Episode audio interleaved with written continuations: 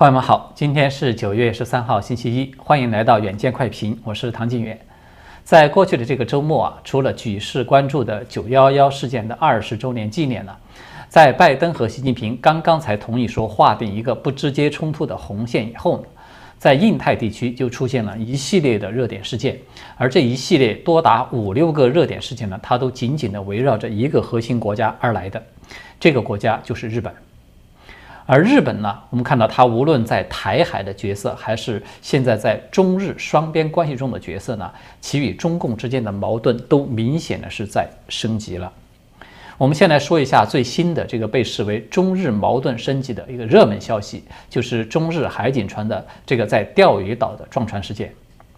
那么根据日本八重山日报的报道呢，就说这个八重山水产合作社。里面的这个第一英丸啊，还有惠美丸等等，总共是五艘渔船，有搭载了数名日本的议员及相关的人士呢，就准备要前往钓鱼岛去登岛。那么这个消息呢，它很快就被中共知道了。当然，在中共看来，这个就是一种挑衅了，对吧？一口气呢，就派出了四艘这个海警船进行跟踪和拦截，最终呢，是使得日方的人员呢无法登岛。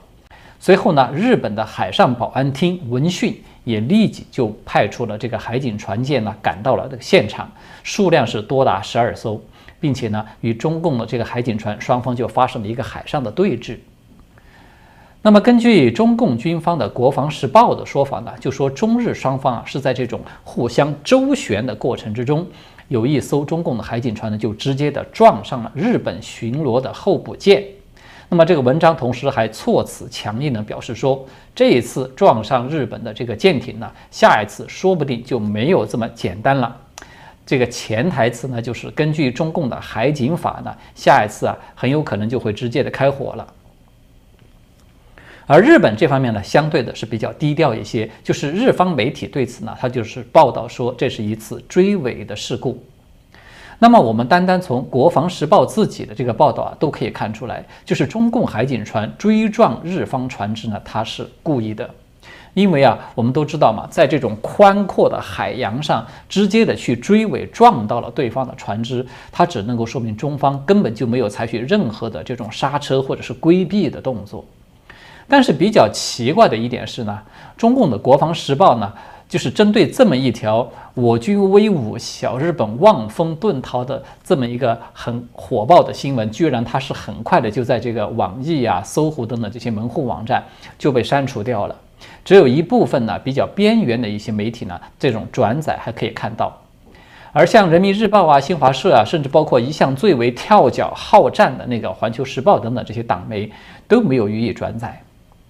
那么这个呢，我觉得它就只能说明一个问题，就是中共当局至少目前呢，并不想让此事发酵，所以呢，是刻意的进行了低调的处理了。那么为什么中共他要对一次自称为是成功的捍卫了主权的这种行动要如此的低调呢？我觉得他自知理亏啊是一方面，而更主要的原因呢，恐怕是不想现在就过度的刺激日本。因为当前的中日关系呢，正在进入到一个空前的敏感期，而这个敏感的重点呢，就是日本的下一任首相会是谁。我们看到啊现在这个舆论普遍关注日本下一位首相人选的重点呢，都是放在其对中共立场啊，他是鹰派呢，还是属于鸽派呢？比如说他对美国是要继续的选边站呢，还是说会回到美中之间这种摇摆的状态啊？等等，是在这些方面。但是其实啊，下一任日本首相的人选啊，他还有一个更加敏感的因素，就是日本安保法的修订法案，它也被称为是日本新安保法案。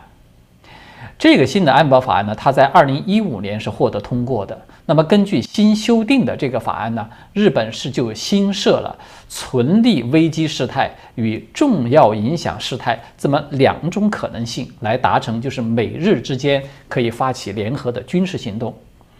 而这个重要影响事态它发生的时候呢，日本自卫队呢就可以向美军进行燃料的补给、飞机的起降所需的资源等等进行后方支持。说白了呢，也就是说主要进行后勤的配合，但是呢，日方呢不会直接的参战。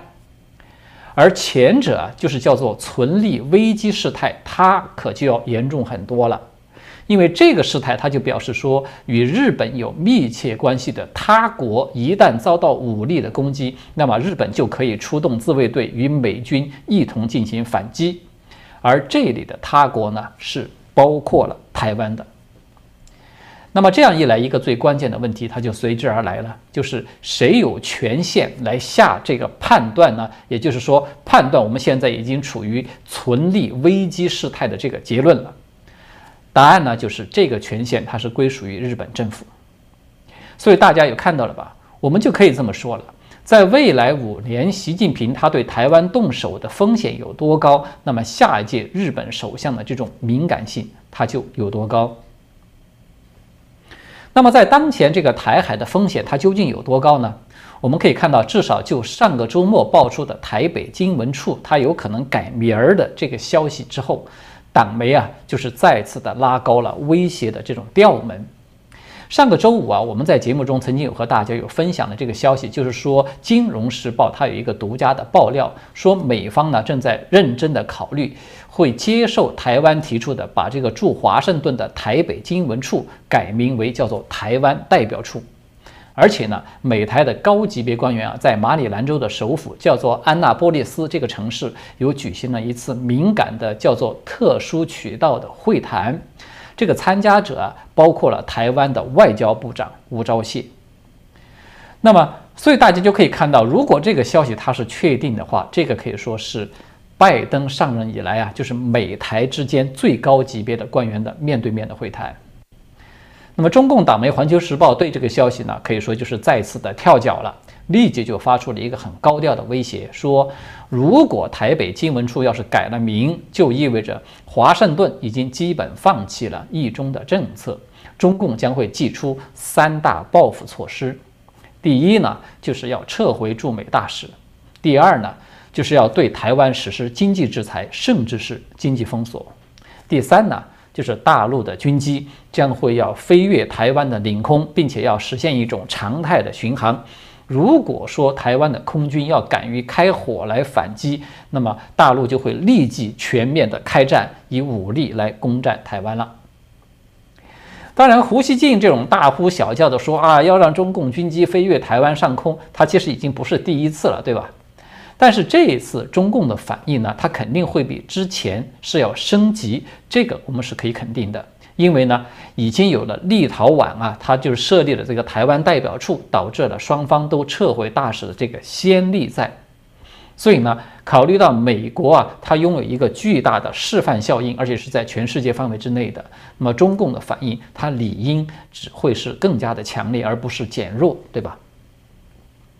那么，在这样一个风险升级的背景之下呢，日本参与台海事务的立场，它明显的我们看到啊，它就开始从被动卷入，开始转为一种主动的应对和参与。那么就在几天前呢，日本的数名自民党成员在九月八号就有联机参加了台湾智库叫做国策研究院的双方举行的一个座谈会。那么这个会议的共识呢，都是认为中共很有可能将于二零二二年到二零二七年，就是这五年之内，会加重对台湾的施压，甚至是动手。那么日美台呢，应该要尽快的成立一个防卫合作的机制，呃，要来分析中共攻击台湾的路线啊，日本保护台湾的立场与实际可行性啊等等这些议题了。那么在这个会议上呢，日本的防卫副大臣叫做中山泰秀的，他就做了一个引人注目的表态，他就说，日本和台湾不是朋友，而是兄弟，是家人。日本把台海的和平当做自己的事。同时呢，自民党的外交部会的这个会长叫做佐藤正久的，他就说的更加的直接了。他说啊，碍于政治的敏感性呢，日本政府在表面上是无法正式的对外来宣称说台湾有事就是日本有事，但是日本、美国和台湾都知道，台湾如果没有美日的协防，绝对是无法单独抵抗中共的侵略的。所以呢，只要日本国内有共识，当台湾有事的时候，日本就会和美国共同的协防台湾，维护台海的和平稳定。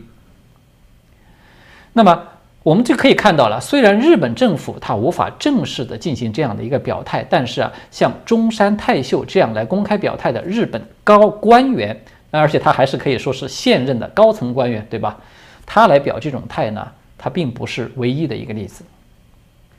像这个防卫大臣岸信夫，他在九月七号接受日本的媒体《每日新闻》专访的时候，他也就有曾经表态说，台湾有事，日本是无法置身事外的。这种说法其实它就与中山泰秀的说法可以说是如出一辙了。那么事实上啊，我们仅仅从这个台海战争爆发以后的这种客观的军事技术的角度呢，日本他想要说是置身事外也是不可能的。我们举个例子。比如说当年啊，就是英国就是爆发这个呃马岛战争的时候，那么英国它为了要方便部署夺取这个岛屿，它就不得不把这个马岛周围两百海里的范围呢，它都是划为一个战区。那么我们就且不说台湾的面积要超过马岛三倍了，我们就算中共它是大致的比照着英国这个模式，也画出一个两百海里左右的这个战区。它也已经大大的把日本最南端的领土全都给囊括进去了，因为啊，像这个日本的与那国岛这个呃国土，它距离台湾仅仅就只有五十八海里。那么就在昨天呢，日本的防卫省还有发表了一份声明，说日本的海上自卫队呢，在周五有发现一艘中共的潜艇在鹿儿岛县的岩美大岛附近的领海外向西北方向航行。同时呢，还有一艘中共的驱逐舰，它也出现在了附近。那么这份声明，他就说，海上自卫队呢，在领海之外的毗连区又发现了这些船只，而任何的船只啊，在这种海域航行的时候，它是必须要表明自己的身份的。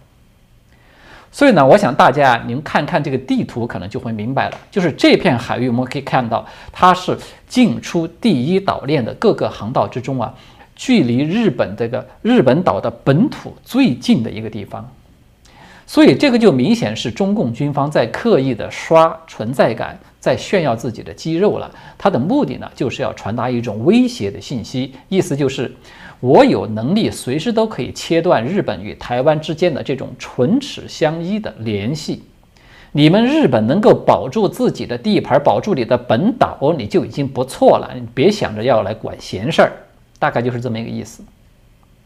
那么这种针锋相对的威胁呢，它可以说正在引发日本国内整体的民意对中共是越来越浓厚的这种排斥和戒备。同时呢，这种民意它一定会影响到未来的首相人选的选举以及对中共政策的制定。所以这个话题聊到这里呢，我们就要补充一条被大众低估了的新闻。严格的说呢，这条新闻它其实已经有点旧了，不是那么的很新鲜了。而且呢，它在当时几乎都没有引起大众舆论的一个重视。但是实际上呢，我认为它的分量是不轻的。这个消息呢，就是日本首相菅义伟即将会再次访美的这么一个消息。这条新闻啊，它是日本媒体在九月九号报道出来的，就是说日本首相菅义伟呢决定就本月下旬访问美国事项进行调整，他将要赴华盛顿出席这个美日印澳四国安全机制的一个首次的首脑是面对面的会议。同时呢，他还将与拜登要举行一个美日双边的单独的会谈，而会谈的主题呢，也已经都被公开的点名说，就是会围绕着中国议题来展开，而应对中共在台海的威胁呢，是这个议题的最核心的内容。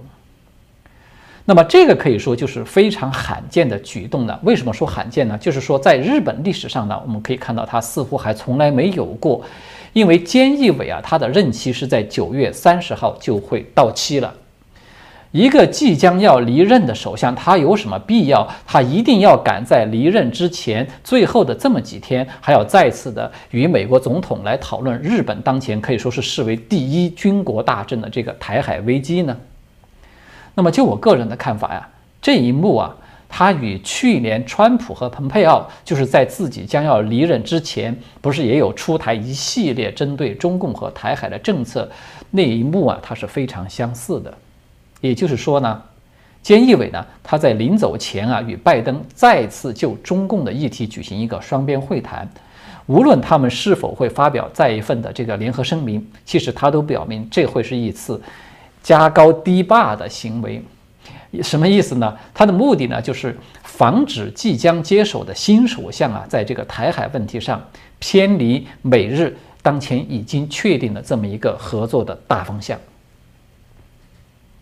所以，我们换句话来说呢，就是拜登呢，他坚持要在这种时候来继续的与菅义伟来一个进行一次会谈。那么，他其实也是想要释放一个明确的信号，就是当前美日在应对中共威胁的这种。安倍菅义伟路线这条路线呢，它是得到双方认可的。未来不管是谁来接任了日本的首相，这条路线的基础不能够轻易的更动。我觉得他就是想要释放这么一个信息。那么这个就是我们刚才有提到的了，就说日本它正在从一种被动卷入的状态向主动应对去转变的这么一个原因。就是因为日本的外交，我们看到它是越来越体现出一种紧迫感，而这种紧迫感呢，它很快的都在被付诸于行动。我们都知道，可能日本这个民族呢，它有一种特质，就是他一旦要决定了要做一件什么事情的话，他就会有一股不做成不罢休的劲儿。那么现在日本在印太地区啊体现出来的这种很积极的状态，它在某些方面甚至已经都走在了美国的前面。最典型的例子呢，就是在九月十一号，也就是前天，日本的防卫大臣岸信夫，他是几乎与中共的外长王毅同时在越南的河内进行访问，从而呢就上演了这个国际政治比较引人注目的一幕。那么，根据这个媒体的报道呢，岸信夫他与越南的国防部长潘文江是在前天就有举行了一个会谈，并且呢，就这个日本向越南出口防卫装备和技术的协定呢，达成了一份协议。它的目标呢，就是针对日越两国在东海以及南海共同防卫中共的军事压力。而更加引人注目的是呢，岸信夫啊，他在越南国防部还有发表了一次演讲。在这个演讲中，他就强调说，台湾位居要冲，台湾海峡的和平与稳定对区域和国际社会而言很重要。然后他就表示说，日本和越南两国的国防合作不仅是对日越两国，也会对地区、对国际社会的和平与稳定做出积极贡献。对日本而言，越南可说是命运共同体的重要国家之一。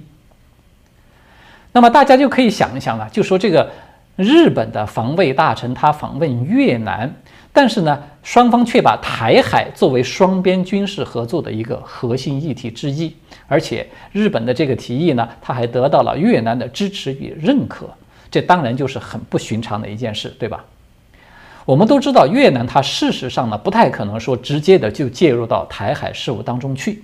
但是啊。台湾要是一旦沦陷了，那么南海势必就会落入到中共的手中，这个就不能说与越南的国家安全利益没有关系了。那么我们看到啊，日越的这种军事合作，它除了武器装备的出口呢，还有更为关键的一句话是这么说的：说双方商定开展包括日本自卫队舰艇在越南靠港在内的防卫合作。那么这里的靠港啊。可以说，它其实是非常敏感的。它靠哪个港口呢？大家可能都知道，越南呢，它有一个号称是亚洲第一军港的金南湾。这个港口啊，它是被视为遏制南海最重要的一个据点，甚至包括美国在内啊，也都在极力的想要争取获得这个港口的一部分的租借权。那么，如果说日本的海上自卫队它可以在金南湾获得一个靠港的补给，那么这个就等于说，无疑是使得第一岛链的强度是获得了一个大幅的提高了。那么相比日本获得的这种实实在在的合作的这种收获，那么王毅的出访呢他就显得比较虚，而且是虚了很多。他和越南总理范明正在会面的时候呢，这个范明正结果就是明确的告诉说。东海问题要求这个中共啊，要应遵守双方高层的共识，要妥善的处理和管控分歧，维护海上的和平稳定环境。所以这种说法，它明显就是劝诫要多于友好，对吧？我们看到王毅呢，他是回避了直接的做出一个回应，只是笼统的表示说啊，双方高层会继续的互访，以后也会有加强经济合作等等。那么美日双方对越南都是如此的重视，它当然是因为越南以及金南湾等等，这些都是拥有重要的战略价值的。那么这个话题呢，我们可以在以后再另行的讨论。但是就目前而言呢？中共在与美日争夺越南的这种地缘政治的较量、这种竞争之中，是明显处于下风的。这个可以说是一个不争的事实了。好的，最后呢，还有一点时间，我们来简要的聊一聊习近平的一个麻烦，就是中共大外宣党媒呢又在暗地里批他政策失误了。就在九月十一号，那这一天呢，是全世界都在纪念九幺幺事件的这个二十周年嘛。就在这种时候啊，编辑部设在北京的海外党媒多维网，他就在他的首页要推出了一篇文章，就是声称啊，说在九幺幺的袭击发生以后呢，当时的中共高层就有罗列了三种应对的方案。第一种呢，就是不表态；第二种呢，就是先观察一下各方的反应以后再表态。第三个方案呢，就是要立即表态，而且呢，要表态谴责这个恐怖主义。这个文章就说呢，说中共高层最终呢是决定采纳了第三种方案。那么就并由这个时任中共党魁的江泽民，他在九月十二号的凌晨就致电给小布什总统，表达了支持美国反恐的这么一个立场。然后这个文章随后就开始吹捧江泽民了，就说这个决定呢是成功的利用九幺幺事件。扭转了美国遏制中共的态势和算盘，从而呢成为了美国的外交政策中的一个惊人的转折点。随后呢，这个文章还洋洋得意地表示说，就在当年的十二月，中共就立即获得了这个批准，加入了 WTO，然后呢就开始了闷声发大财的所谓黄金十年。那么这篇文章啊，它显然就并非是为了纪念九幺幺而来了，对吧？而是从外交和经济两个方面，我们看到它都在借题发挥，其实是在暗批习近平的。首先呢，多维的文章它强调的一点呢，就是说中共在反恐问题上的表态，在当时是获得了美国一个巨大的好感。这个文章甚至都不掩饰说，这其实只是一种利用，是一种战略的欺诈。但是呢，它的结果却表明这种欺诈获得了很大的成功，使得中共呢直接的就从排名第六的经济体，在十年之后一举跃升到了老二的位置。那么与此相对照的是呢，中共央视在美国隆重纪念这个九幺幺二十周年的当天呢，居然发了一篇文章来罗列了美国的四大错误，然后说美国是在以恐怖主义反对恐怖主义。所以大家可以看到嘛，就是多维的文章，它显然就是在反讽当局的这个战狼外交了。他的意思呢，就是暗批你习近平其实不够聪明，你没有借着美国人悲痛的时候去套近乎、拉近距离，反而呢还去美国的伤口上撒盐，那么就等于是在引火烧身嘛，把自己变成了美国的头号敌人，实质上也变成了世界的公敌。因为这个恐怖主义呢，它是全世界都会要表态反对的。其次呢，这个文章他就借用九幺幺以后的黄金十年的这个经济成果呢，在对对比这个习近平就是主动的挑衅美国和西方以后啊，现在落的一个经济困局，其实等于也就是在暗批习近平的错误政策呢，导致了中共很有可能失去超越美国的这个所谓战略机遇期了。说白了。就是在批习近平，你急躁冒进，过早的暴露了实力，坏了中共蚕食美国的大计。那么习近平的这些做法，他究竟对不对呢？我们在这儿呢就暂且不去讨论了。但是呢，多维网他发文挺江打习呢，他不是第一次了。早在八月二十七号啊，多维网就有发表一篇文章，标题是这么写的：说中共领导人何时退休，谁说了算？这篇文章他就直接的用习近平大赞胡锦涛裸退是高风亮节之矛来反过来攻击习近平寻求连任之盾，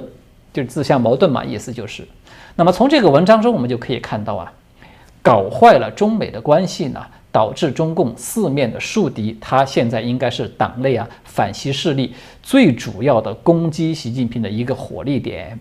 而在党内呢，似乎仍然还是有这样的一种主张，就是希望呢，习近平能够故技重施，把美国的注意力呢要转移到反恐上面去。所以，我们从这个角度上看啊，中共当局在当前，我们看到他不是在阿富汗是吧？对塔利班有非常积极的去搭建一个亲近的关系。那么，他最主要的就是在围绕着反恐两个字在做文章。同时呢，中共的外交系统也开始在频频地强调说，美国把中共视为头号对手，是一个重大的战略误判等等。似乎呢，这些他都是有点来头的了。他也从一个客观上反映出呢，习近平他尽管对自己的连任是信心满满，但是呢，党内对他的这种压力仍然是不小的。好的，今天呢，我们就聊到这里了，谢谢各位的观看，我们下次再见。